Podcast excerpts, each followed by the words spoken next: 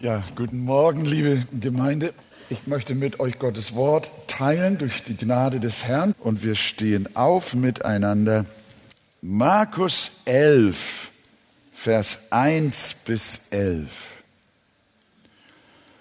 Und als sie sich Jerusalem näherten und nach Bethphage und Bethanien an den Ölberg kamen, sandte er zwei seiner Jünger und sprach zu ihnen, Geht in das Dorf, das vor euch liegt, und sobald ihr dort hineinkommt, werdet ihr ein Füllen angebunden finden, auf dem noch kein Mensch gesessen hat. Bindet es los und führt es her. Und wenn jemand zu euch sagt, warum tut ihr das?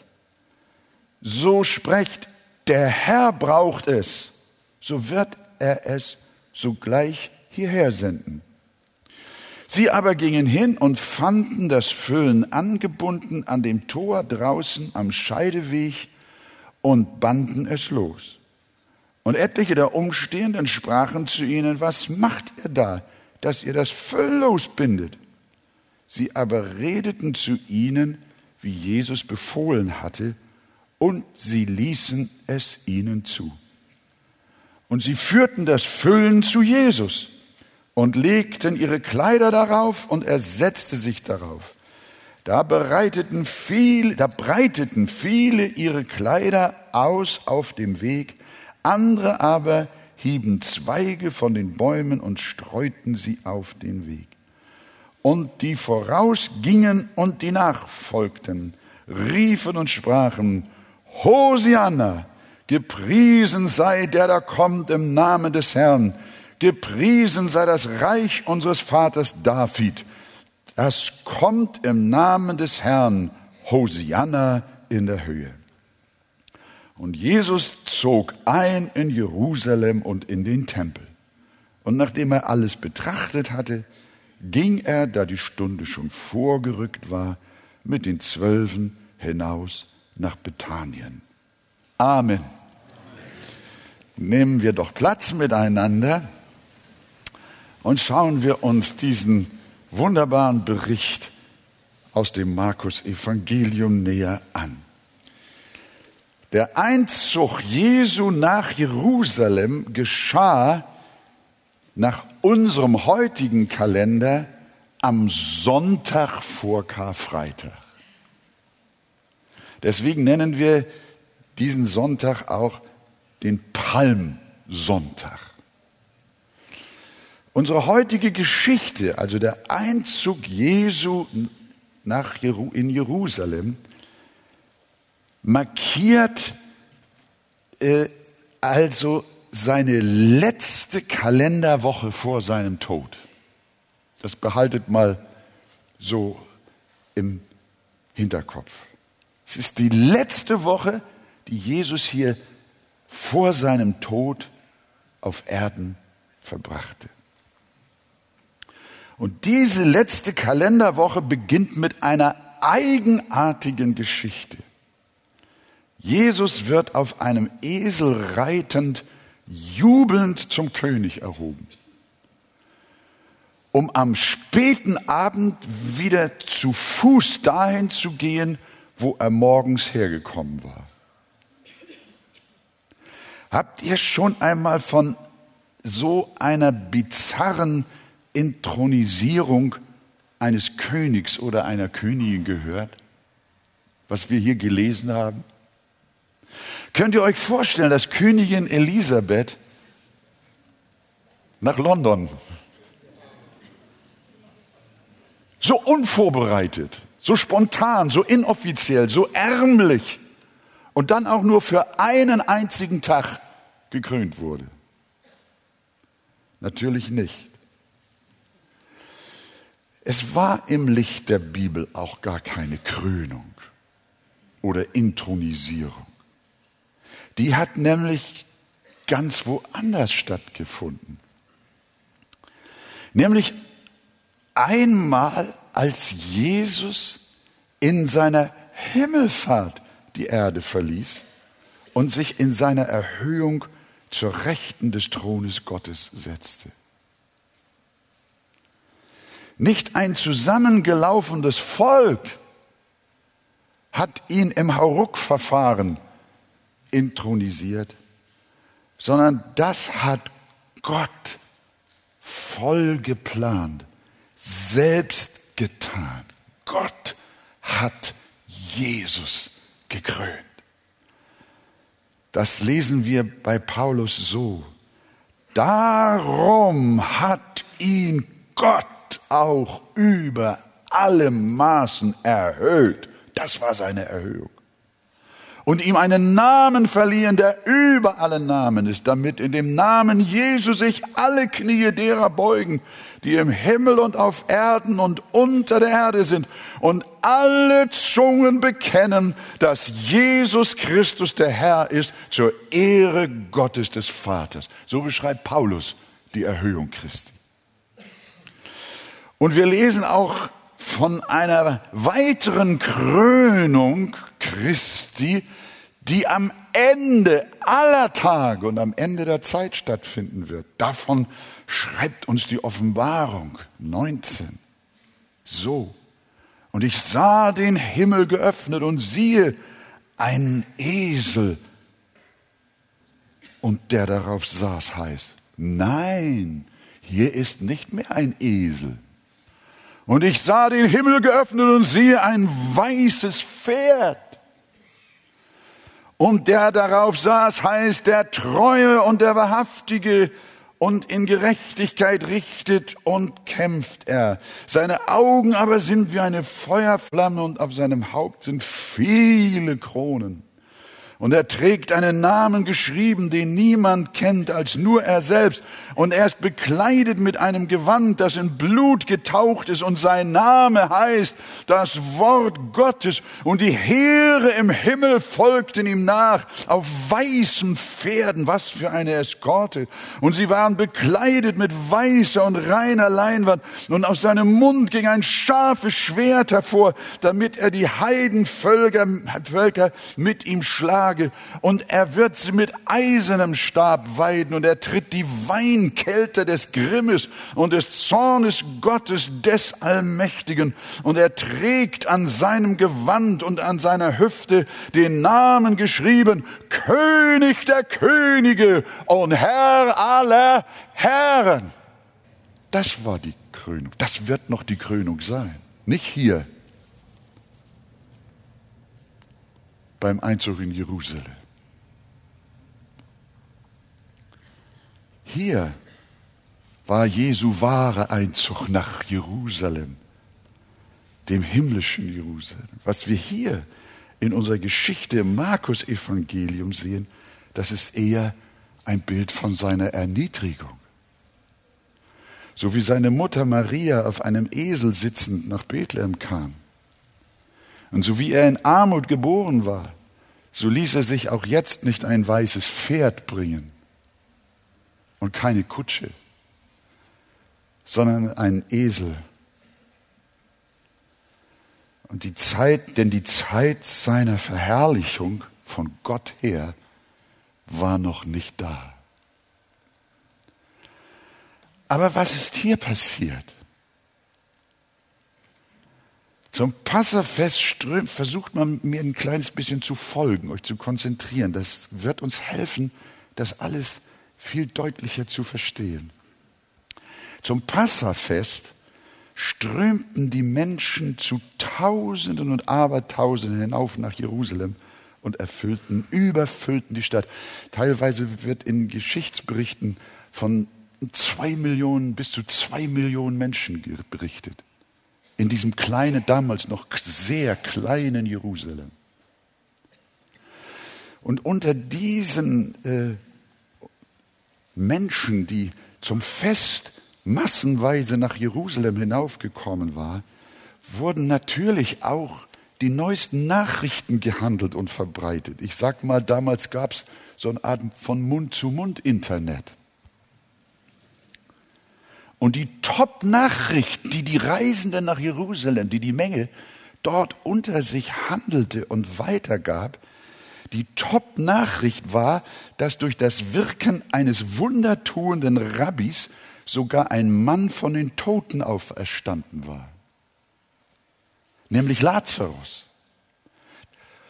Von diesem Lazarus und diesem Mann, der von den Toten auferstanden, war Jerusalem erfüllt. Das elektrisierte die Menge. Und was geschah? Sie rannten, viele von ihnen rannten zum Haus des Lazarus nach Bethanien. Nahe dem Ölberg, ungefähr 2,5 Kilometer von Jerusalem entfernt. Sie rannten, sie hatten gehört, da ist einer von den Toten auferstanden und man sagte, der soll in Bethanien sein. Und sie rannten los, um den ehemals Toten zu sehen und natürlich auch den Jesus, den Rabbi, der ihn von den Toten auferweckt hat. Wir lesen bei Johannes dieselbe dramatische Geschichte, Johannes 12, Vers 1. Sechs Tage vor dem Passa, also der Sonntag vorher, kam Jesus nach Bethanien wo Lazarus war, der tot gewesen war und den er aus den Toten auferweckt hatte.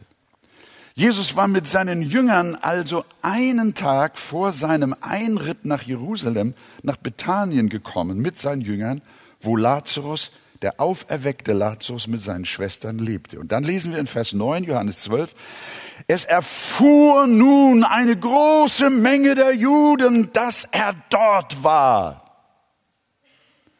Und sie kamen nicht allein um Jesu willen, das auch, sondern auch um Lazarus zu sehen, den er aus den Toten auferweckt hatte. Das schreibt Johannes in seinem Bericht. Das ganze Haus wurde also von neugierigen Menschenmengen umgeben. Und genau in dem Augenblick, hört mal, und genau in dem Augenblick lässt Jesus sich von seinen Jüngern das Eselsfüllen holen. Er sieht die Mengen um das Haus, die gaffenden Leute, den Mob. Sie sind wahnsinnig, einen Auferweckten aus den Toten zu sehen. Und Jesus sagt, geht mal da kurz rüber. Ein Stück weiter längs ist das kleine Örtchen Bethphage. Holt mal den Esel. Jesus hatte was vor. Da könnt ihr euch drauf verlassen. Denn das erste Mal war hier gekommen, dass Jesus die Massen instrumentalisiert hat. Das hat es vorher noch nicht gegeben. Jetzt will er sie nutzen und sie sogar noch weiter in Erregung versetzen. Umgeben von der Volksmenge, die bereits zu ihm und Lazarus rausgekommen war, reitet er in Richtung Jerusalem und dort verbreitete sich dann wiederum die Nachricht, dass Jesus unter einer Masseneskorte im Anmarsch auf Jerusalem ist, so dass ihm auch von dort Menschenmengen entgegenliefen. Es waren welche mit ihm, die von Bethanien mit ihm zogen und es kamen ihm von Jerusalem zusätzlich Mengen dazu. Das beschreibt uns detailliert Matthäus, auch in demselben Bericht, 21, Vers 9. Und die Volksmenge, die vorausging und die, welche nachfolgten, riefen und sprachen, Hosianna dem Sohn Davids, gepriesen sei der, welcher kommt im Namen des Herrn. Und weiter berichtet Matthäus, und als er in Jerusalem einzog, kam die ganze Stadt in Bewegung und sprach, wer ist dieser? Die Menge aber sagte, das ist Jesus, der Prophet von Nazareth in Galiläa. Was ist hier passiert? Die Menge brachte sich gegenseitig in Wallung und Jesus ließ sich das gefallen. Er ließ sich das nicht nur gefallen, sondern er wollte es so. Er stimulierte die ganze Geschichte mit dem Esel. Er selbst hatte sich die Eselin kommen lassen. Er selbst ist auf das Füllen aufgestiegen und er selbst ist nach Jerusalem geritten und er selbst wollte, dass die Massen ihm huldigen. Sowas hatte er zuvor immer abgelehnt. Er gebot den Menschen und auch seinen Jüngern, nicht so viel Tamtam -Tam aus seinen Zeichen und Wundern zu machen. Könnt ihr euch erinnern? Das wurde mehrfach im Markus berichtet. Sie sollten es am besten nicht weitererzählen. Und als sie ihn nach der großen Brotvermehrung, 5000 Menschen wurden durch ein Vermehrungswunder gespeist, als die Menschen ihn anschließend danach hoch erheben wollten, da lesen wir in Johannes 6, Vers 15, da nun Jesus erkannte, dass sie kommen würden, um ihn mit Gewalt zum König zu machen, bestellte er kein Esel und ritt durch die Massen hindurch, sondern damals, als sie ihn bei der Speisung mit Gewalt zum König machen wollten, zog er sich zurück auf den Berg, um allein zu sein. So hat er sich immer verhalten. Aber hier genau das Gegenteil. Warum? Warum lässt Jesus die Massen um sich tummeln? Und macht noch ein Schauspiel mit dem Esel, dass sich das immer weiter aufschaukelt und die Bewegung immer mächtiger wurde. Wisst ihr warum? Weil jetzt die Zeit gekommen war, die religiösen Führer in Israel endgültig dahin zu bringen, ihren Hass gegen Jesus offen erkennen zu lassen. Immer schon wollten sie Jesus ergreifen und töten, sind aber wegen des mit ihm sympathisierenden Volkes immer davor zurückgeschreckt. Aber jetzt war die Passawoche, sechs Tage bis Karfreitag. Oder die Woche, Karfreitag. Passa, das war doch der Tag, an dem sich ganz Israel erinnerte, wie durch das Blut jeweils eines Lammes alle jüdischen Familien aus der Knechtschaft Ägypten befreit wurden. Könnt ihr euch erinnern? weil durch Jesu Blut eine noch größere Erlösung, eine ewige Befreiung geschenkt werden sollte. Darum sollte Jesus nach Gottes Willen an demselben Tag geopfert werden, als man damals in Ägypten die Lämmer schlachtete und das Blut zum Schutz ganz Israels an die Türpfosten strich.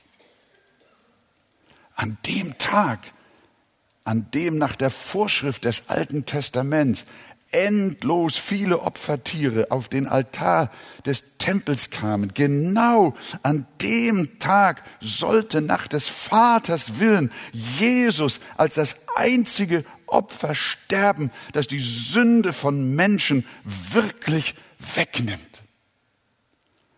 Und damit dieses Timing auch zustande kommt, Darum nutzte Jesus den augenblicklichen Hype, den die Massen um ihn machten, und brachte die hohen Priester so gegen sich auf Tour, dass sie damit endgültig beschlossen, ihn noch in derselben Passawoche aus dem Weg zu räumen. Und wir wissen, es geschah am grünen Donnerstagabend. Jesus, Jesus mit dieser Aktion forderte Jesus bewusst die religiösen Führer in Israel heraus. Hier bin ich. Seht die Massen, seht die Menschen, wie sie mich preisen, wie sie jubeln. Schaut her, was geschieht. Aber ihr seid voller Hass. Nehmt mich. Nehmt mich gefangen.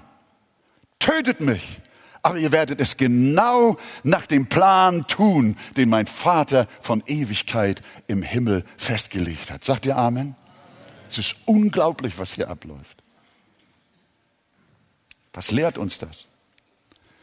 Es lehrt uns, dass Jesus seine Gefangenschaft und Kreuzigung selber gesteuert hat.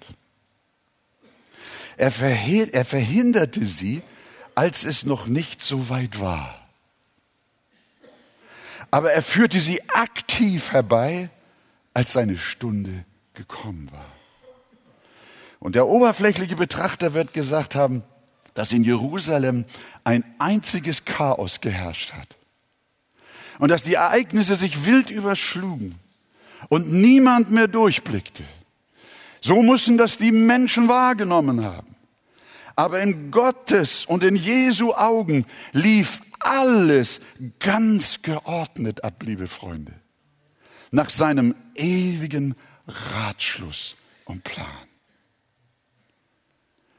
Das, was ich daraus lerne, auch für uns persönlich und für mich, es war immer so. Und so ist es heute. Wir denken, alles ist verworren. Alles ist durcheinander. Die Welt steht Kopf. Sie ist aus den Fugen. Aber keine Angst. Gott hat die Fäden fest in seiner Hand. Nicht Menschen seien sie auch noch so mächtig, sondern er zieht die Strippen. Wir sehen das nicht, aber er steuert alles punktgenau dahin, dass am Ende nichts anderes als seine ewigen Absichten zustande kommen. Darum, ihr Christen alle, hier und auch dort, wo man das Fernsehprogramm sieht, fürchtet euch nicht. Fürchtet euch nicht vor dem, was kommen mag. Der Herr ist König. Er regiert für immer. Halleluja, Halleluja. Und alles Volk sagt Halleluja. Halleluja. Amen. Alles Volk. Ihr Lieben, es kam so, wie Jesus es wollte. Und er benutzte einen Esel, um hier die Menschen aufzuwühlen und in Wallung zu bringen und die Pharisäer und die Schriftgelehrten in Schrecken zu versetzen, dass sie nicht mehr anhalten konnten, sondern noch am grünen Donnerstagabend ihn endgültig gefangen nahmen und ihn am Ende auch töten ließen. Aber genau so wollte es Gott. Gepriesen sei sein Name. Das ist Punkt Nummer eins. Wir sehen in dieser Geschichte auch, und das macht die ganze Sache ja noch, äh, noch, äh, ja noch spannender, noch dramatischer. Äh, Markus, Matthäus, Johannes, Lukas, im Übrigen alle vier Evangelisten berichten über dieses, diese, diese Geschichte. Und hier Markus gibt uns auch ganze Details und man sagt, warum muss das alles bis in alle Einzelheiten beschrieben werden? Doch, doch, doch, doch. Wir sehen an unserer Geschichte nämlich, wie Jesus nicht nur den großen Rahmen des Geschehens setzt, wie wir besprochen haben, sondern wie er auch die Details dazu bestimmt. Ich möchte versuchen, durch Gottes Hilfe und durch die Kraft des Heiligen Geistes euch ein wenig zu zeigen, welch einen großen Heiland wir haben. Welch einen mächtigen Christus wir haben. Seine Aufgabe war es, Jesu Aufgabe war es, ja, das prophetische Wort zu erfüllen. Alles, was die Propheten im alten Bund gesagt haben. Die Menschen sollten an seinen Worten und Werken erkennen, dass er genau der war, von dem die Propheten geredet haben. Und eines dieser prophetischen Worte lautete, Sacharja 9, Vers 9, 800 Jahre vorher, bevor es geschah. Frohlocke sehr, du Tochter Zion. Jauchze, du Tochter Jerusalem. Siehe, dein König kommt zu dir. Ein Gerechter und ein Retter ist er. Demütig und reitend auf einem Esel, und zwar auf einem Füllen, einem Jungen der Esel. Wie sollte Jesus nun diese auf ihn bezogene Aussage erfüllen? Er hatte keinen Esel. Jesus hatte weder ein E-Auto noch ein Esel. Er hatte auch keine Eselin und auch kein Füllen der Eselin. Woher nehmen und nicht stehlen? Wenn, das, wenn der Prophet sagt, er wird auf einem Esel reiten, auf einem Füllen der Eselin. Und jetzt sehen wir die, wieder die Allwissenheit unseres Herrn Jesus Christus in seiner göttlichen Dimension. Ihr wisst, dass Jesus ja dadurch ausgezeichnet ist, dass zwei Naturen in ihm sind. Das eine ist die menschliche Natur und das andere die göttliche Natur. Die beiden Naturen sind unvermischt in ihm vorhanden. Als Mensch wusste Jesus nicht alles. Aber in seiner göttlichen Natur blieb ihm nichts verborgen. Und so sandte er seine Jünger in den nahegelegenen Flecken namens Bethphage, mitten aus diesem Tumult heraus, den wir gerade besprochen hatten, und sagte ihnen, dass die beiden Jünger, die er sandte, dort eine, ein angebundenes Eselsfüllen mit seiner Mutter finden. Mit der Eselsmutter. Er sagte nicht nur, dass es dort eine Eselin gibt, sondern dass auch jemand da sein wird, der sie fragen wird, was sie da machen, wenn sie das Füllen losbinden und mitnehmen. Jesus erzählt ihnen ganz genau, was da ablaufen wird. Geht mal dahin, dann seht ihr eine, Mut, ein Esels, eine Eselsmutter und ihr Junges ist angebunden, wahrscheinlich das große Tier auch, und nimmt es weg und dann kommt der Besitzer und der wird sagen, was macht ihr hier? Der denkt, jetzt wird geklaut. Und Jesus beschreibt das alles schon so. Und, und dann weiß Jesus auch schon, was der Besitzer sagen wird. Was macht ihr hier? Und dann gibt Jesus auch Anweisungen, was die beiden Jünger wieder darauf antworten sollen. Und, äh, und sie sollen, ja, was sollen sie antworten? Der Herr braucht es. Der Herr, der Herr braucht es. Der Herr braucht es. Und wenn sie das, den einen Satz gesagt haben, dann wird der Besitzer oder die Leute, die mit dem Esel was zu tun haben, werden bereit sein und sagen, okay, das ist in Ordnung, nehmt es, geht. So wünsche ich mir manchmal mein Leben auch. Ich, dass ich jetzt von heute ab weiß, wie nachher das Mittag bereitet wird und wem ich dann auf der Autobahn begegne und dass ich dann mit einem Frechen zu tun habe, dass ich dann hupen soll. Und, äh, ja, und heute Abend äh, wird, wird schönes Wetter sein, da kann ich noch einen Spaziergang. Wäre doch schön, wenn wir alles schon so genau wüssten. Wer würde das gerne haben wollen in seinem Leben? Na, da einige melden sich sogar noch. Nee. Ich würde ja sagen, das wäre furchtbar, versteht ihr? Das wäre schrecklich, wenn ich schon wüsste, würde was alles morgen, übermorgen, nächstes Jahr. Das wäre furchtbar. Aber hier gibt es einen Ausschnitt. Hier gibt es einen Ausschnitt. Jesus nimmt ihn und sagt, ihr beiden Jünger, so wird es euch geschehen. Ich brauche einen Esel. Ich muss nach Jerusalem. Ich muss Jerusalem verrückt machen. Die müssen mich schnappen. Die müssen jetzt endgültig zur Tat schreiten und mich umbringen.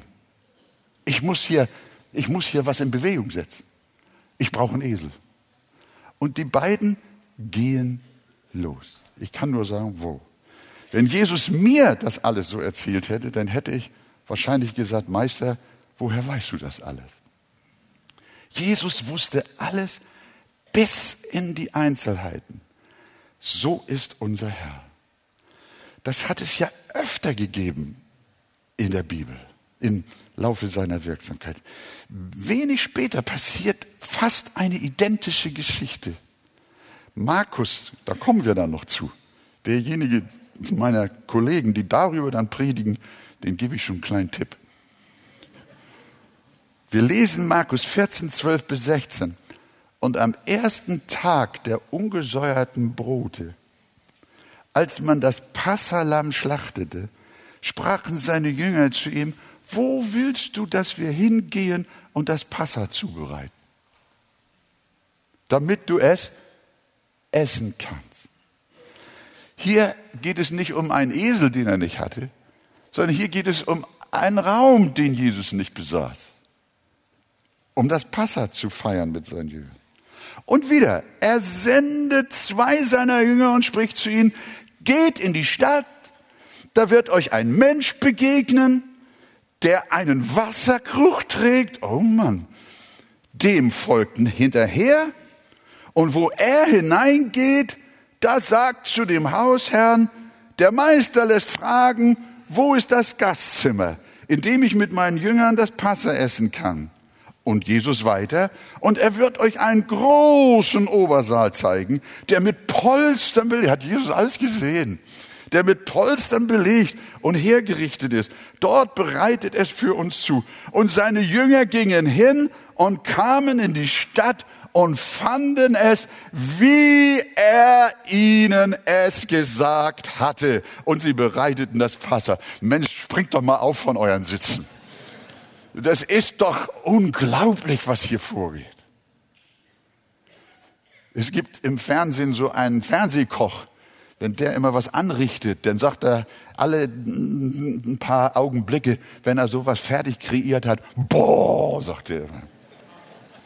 Ich, ich, ich, das habe ich mal gesehen, kurz vor den Nachrichten. Jedes Mal sehe ich den Typ, boah, sagt er. Und ich sage jetzt auch, boah. Das ist was, was, was, was, was hier passiert. Ich sag euch, schmeißt eure Kriminalromane weg und eure dusseligen Bücher. Nehmt die Bibel, da habt ihr Spannung. Ist das wahr?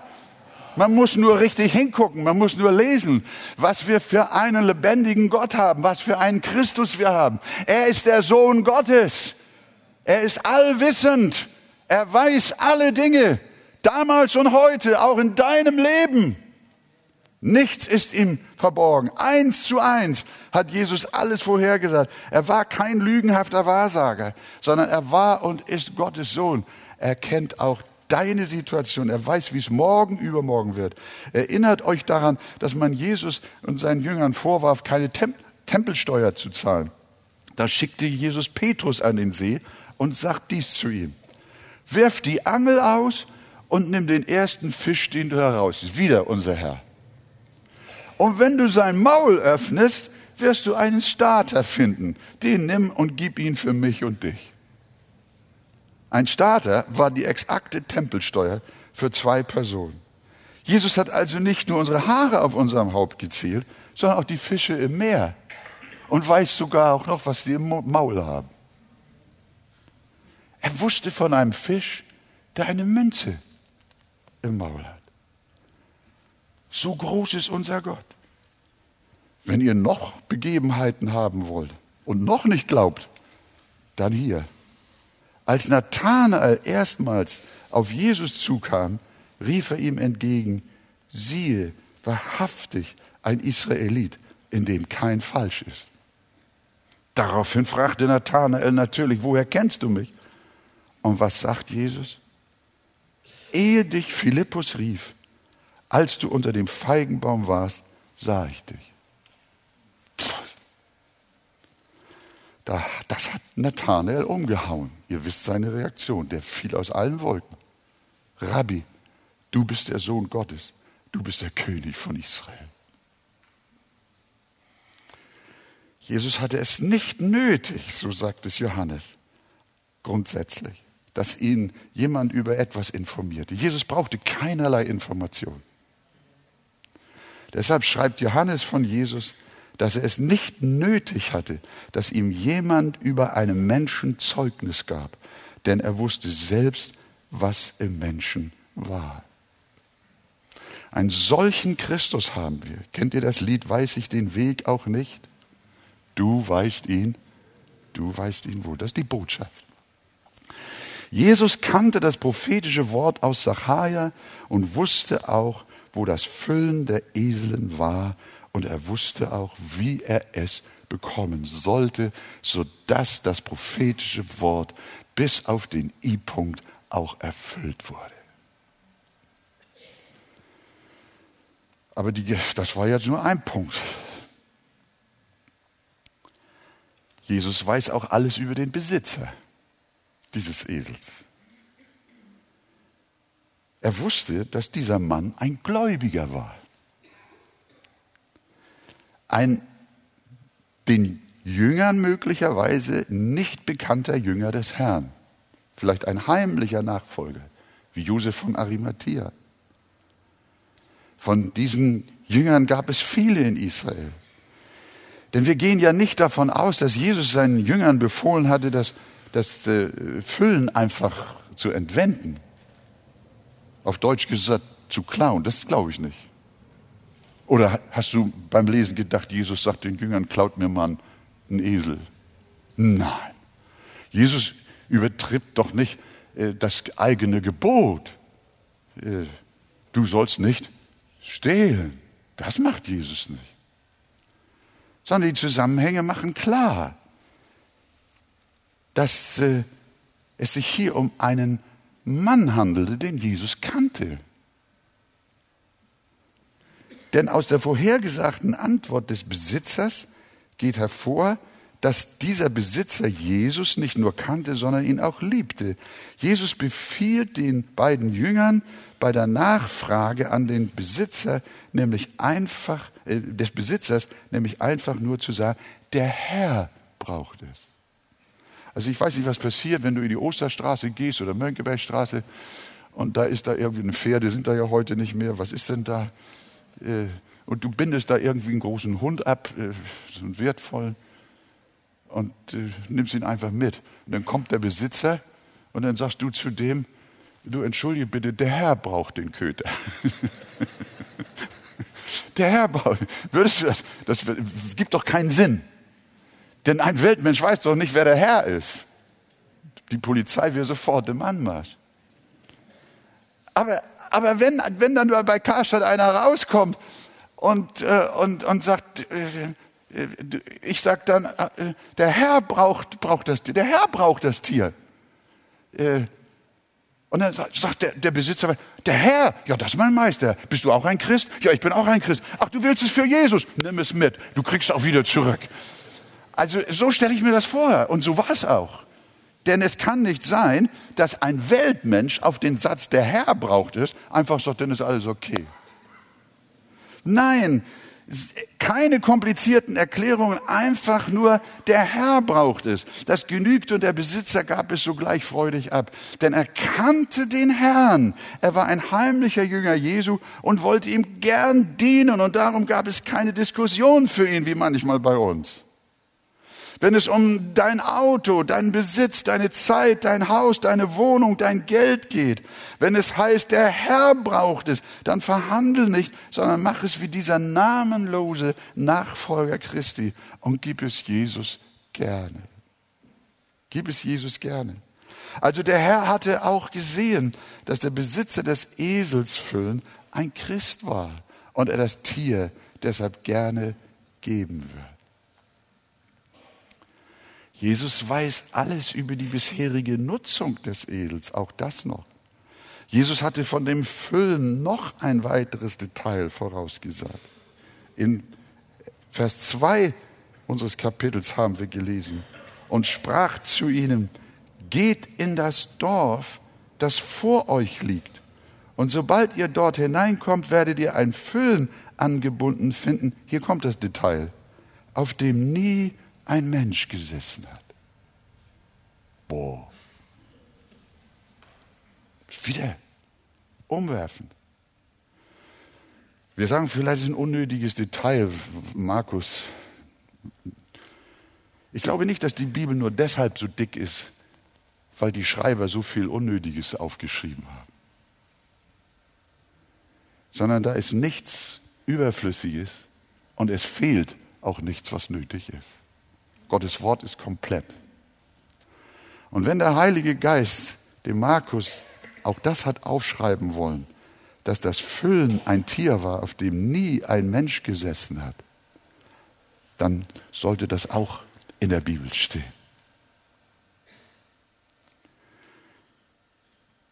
Es lohnt sich auch darüber nachzudenken, warum Jesus diese Bemerkung macht. Sie ist wichtig, wie ich finde wie alles wichtig ist, was Jesus sagt. Denn mit der Botschaft an die Jünger ein Füllen, auf dem nie ein Mensch gesessen hat, macht Jesus etwas deutlich. Es war ein für ihn reserviertes Tier.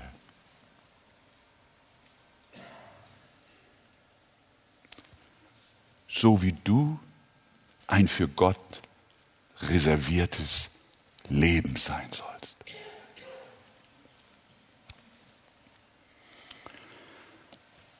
Ihr wisst, dass das Ganze auch Maria zeigt, die Mutter Jesu.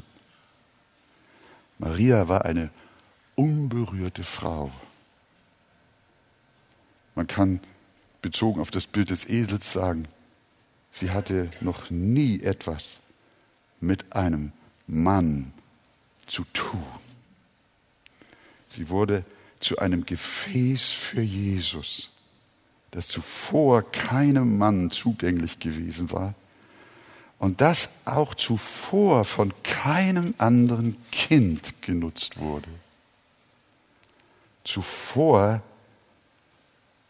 wurde nie ein Kind von Maria geboren. Sie war für Jesus reserviert. Es ist der Schrift auch wichtig zu berichten, dass selbst das Grab, in das Jesus gelegt wurde, ein ganz besonderes war. Nachdem Jesus verstorben war, nahm ihn Josef von Arimathea mit der Erlaubnis des Pilatus vom Kreuz ab. Und Lukas wiederum berichtet uns, der Josef Arimathea wickelte den Leichnam Jesu in ein Leinwand und legte ihn in ein in Felsen gehauenes Grab, worin noch niemand gelegen hat. Hier wieder. Das ist nicht da so geschrieben. Jesus hat nicht gesagt, auf dem, auf dem Füllen hat noch nie jemand gesessen. Nein, Freunde, da verbirgt sich eine Botschaft. Die Botschaft lautet, Jesus beansprucht uns für sich ganz allein. Er möchte, dass wir ausgesondert und geheiligt nur für ihn leben. Unser Herz gehört keinem anderen als ihm allein. Wir haben keine anderen Götter neben ihm. Einverstanden? Wir geben, wir sind wie das Eselsfüllen reserviert für Jesus und wir geben ihm auch das Liebste und das Beste, was wir haben und nicht die Reste. Darum, mein Freund, gib Jesus dein Leben schon in deiner Jugend, ihr jungen Leute, wo immer ihr seid, hier heute Morgen. Gib dein Leben dem Herrn Jesus schon in deiner Jugend und nicht erst, wenn du alt bist. Gib es ihm, wenn du gesund bist und nicht erst, wenn du krank bist. Ich denke manchmal darüber nach, was mit mir wäre, wenn ich mich jetzt erst im Alter bekehrt hätte mit 76 Jahren. Das wäre schrecklich, Freunde. Darüber mache ich gar nicht nachdenken. Ja, sagt jemand, dann hättest du doch die Schächergnade. Hör auf damit. Wenn das bei mir so gewesen wäre, dann hätte ich den Reichtum eines langen, erfüllten Lebens mit Jesus nie gehabt. Nur verlorene und von Ungeziefer gefressene Jahre hätten hinter mir gelegen. Manche Leute sagen, ich kann mich ja immer noch bekehren. Erstmal will ich mein Leben genießen. Das ist ihre Philosophie. Solche Leute wissen überhaupt nicht, was sie reden. Wenn sie wüssten, wie kostbar ein Leben mit Jesus ist, dann würden sie sich nicht erst heute, sondern gestern und vorgestern, letztes Jahr und am Anfang ihres Seins bekehren.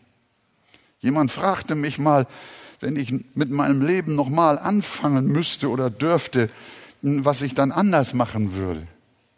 Dann habe ich ihm gesagt, ich würde nur eine Sache anders machen. Und die wäre, ich würde mich schon im Leib meiner Mutter bekehren, damit ich keinen einzigen Tag ohne Christus leben müsste. Ist das wahr? Ihr, die ihr Jesus habt, Jesus ist die Qualität eures Daseins. Ich sag dir, reserviere dein Leben für Jesus, lass keinen anderen, keinen Götzen, nichts, keinen Wettbewerber mit Jesus dein Leben regieren, dich benutzen. Lass dich allein von Jesus gebrauchen. Ja, ein Nebensatz. ein Füllen, auf dem niemand zuvor gesessen hat. Ein einziger Tag ohne Jesus wäre wie ein ganzes vernichtetes Leben. Darum gib Jesus schon deine frühen Jahre. Weihe ihm deine Gesundheit, deine Ehe, deine Kinder, deinen Besitz, deine Zeit. Sei ruhig ein Esel, auf dem noch niemand gesessen hat, der allein für den Herrn Jesus vorbehalten ist. Ja, haben wir nun gesehen, was für einen herrlichen Christus wir haben, der alle Dinge in seiner Hand hält, der die Geschicke deines persönlichen Lebens steuert, aber auch die der ganzen Welt. Alles geht nach seinem Willen und Fahrplan. Alles hat er durchgetimt, das haben wir besprochen, so wie sein eigenes Sterben und Auferstehen, so auch dein Leben bis in jedes Detail hinein. Er weiß alles und ihm ist nichts verborgen. Und Freunde, da bleibt auch uns nur mit der Volksmenge einzustimmen. Hosianna. Hosianna, gepriesen sei der Herr, welcher kommt im Namen des Herrn. Gepriesen sei das Reich unseres Vaters David, das kommt im Namen des Herrn. Hosianna in der Höhe. Das Wort Hosianna heißt auf Deutsch Hilf, o Herr, oder rette uns jetzt, o Herr. Es stammt aus Psalm 118, kennen wir alle. Dies ist der Tag, den der Herr gemacht hat. Wir wollen uns freuen und fröhlich sein in ihm. Ach Herr, hilf, Herr, lass wohl gelingen. Gepriesen sei der, welcher kommt im Namen des Herrn. Wir segnen euch vom Haus des Herrn. Der Herr ist Gott. Er hat uns Licht gegeben. Binde das Festopfer mit Stricken an die Hörner des Altars. Du bist mein Gott. Ich will dich preisen, mein Gott. Ich will dich erheben. Dank dem Herrn, denn er ist gütig. Ja, seine Gnade wird ewig. Wollen wir nicht auch Jesus so anrufen? Wollen wir nicht unsere Kleider, besser noch unsere Herzen für Jesus ausbreiten? Wollen wir ihn nicht mit Zweigen von den Bäumen, mit Palmen begrüßen und ihn bitten und ihn preisen? Ach Herr, hilf, lass wohl gelingen. Hosianna, sag doch mal, Hosianna. Nochmal zusammen. Hosianna. Nochmal. Hosianna in der Höhe. Halleluja. Aber jetzt zum Schluss, ganz zum Schluss, verspreche ich euch. Es gibt noch etwas zu bedenken. Wir wissen, dass die Volksmengen weithin nicht wirklich darüber im Bilde waren, wer Jesus wirklich war. Die sind aufgewühlt, ausgelöst durch diese Auferweckung des Lazarus, diese Sensation, ein Toter ist zum Leben gekommen, dieses Zeichen, an dem haben sie sich aufgehängt, an dem hat sich alles entzündet. Dieser Wundermann. Aber wer er wirklich war und was sein Auftrag war, was seine Botschaft war, was sein Dienst war, das haben die Menschen nicht wirklich verinnerlicht, zumindest die meisten nicht. Ihre Kenntnis war sehr oberflächlich. Sie waren wohl davon überzeugt, dass Jesus aufgrund seiner Zeichen und Wunder der Messias war, aber sie dachten, er wäre in politischer Mission unterwegs. Sie hofften, dass er das Joch der Römer zerbrechen und Israel wieder zu nationaler Blüte führen würde, wie eben zur Zeit des Großreiches David. Als sie aber herausfanden, dass Jesu Reich gar nicht von dieser Welt war und dass seine Karriere am Kreuz endet, wandten sie sich enttäuscht von ihm ab. Das wisst ihr, wie die Geschichte war. In derselben Woche, Palmsonntag, Hosianna, wenige Tage später, kreuzige. Aus ihrem Hosianna wurde ein Kreuzigen. Diese vielen aufgewühlten ja, Menschen hatten nicht begriffen, wer Jesus war und was er wirklich wollte. Wir können aus heutiger Perspektive sagen, sie hatten das Evangelium nicht wirklich erfasst. Und genau so ist es heute. Viele nennen sich Christen, aber wissen nicht wirklich, was Christus eigentlich wollte. Sie haben das Evangelium nie richtig verstanden. Und vielleicht sind auch Menschen heute Morgen hier, bei denen das ähnlich ist. Darum sagen viele Ja zu einem politischen Jesus, zu einem sozialen und, und pazifistischen Jesus, aber nicht zu Jesus als dem Retter von unseren Sünden. Sie glauben nicht an ihn als den, der uns zur Buße führt und uns mit Gott versöhnt. Mit diesem Jesus wollen sie nichts zu tun haben. Ebenso gibt es auch Leute, die lassen sich ähnlich wie die Massen damals von sensationellen Ereignissen der Zeichen und Wunder, die Jesus getan hatte, begeistern. Ich habe viele gesehen, die enthusiastisch Hosianna schrien und in aufgeregten Versammlungen sogar in Trance fielen. Aber als die Stürme in ihrem Leben kamen, als die Echtheit ihres Glaubens im Feuer geprüft wurde, da haben sie versagt. Ihr Glaube war Blech, aber kein Gold. Sie wollten nur den gesellschaftlich triumphalen Christus, aber nicht den gekreuzigten. Ihre Lippen priesen ihn, aber mit ihrem Herzen waren sie fern von ihm, wie Jesus sagt. Und deshalb, ihr lieben Freunde, wo stehen wir? Wo stehst du? Folgst du Jesus nur mit Beifall klatschenden Worten oder auch mit deinem ganzen Herzen? Gehörst du wirklich zu Jesus in guten wie in schweren Zeiten? Hast du das Evangelium von Buße und Gnade wirklich erfasst? Weißt du, dass du von neuem geboren werden musst? Sonst hast du kein ewiges Leben. Darauf kommt es an und auf nichts anderes. Gott segne euch. Ach Herr, hilf. Ach Herr, lass wohl gelingen. Gepriesen sei der, welcher kommt im Namen des Herrn. Und alles Volk sagt Amen. Wir stehen auf miteinander.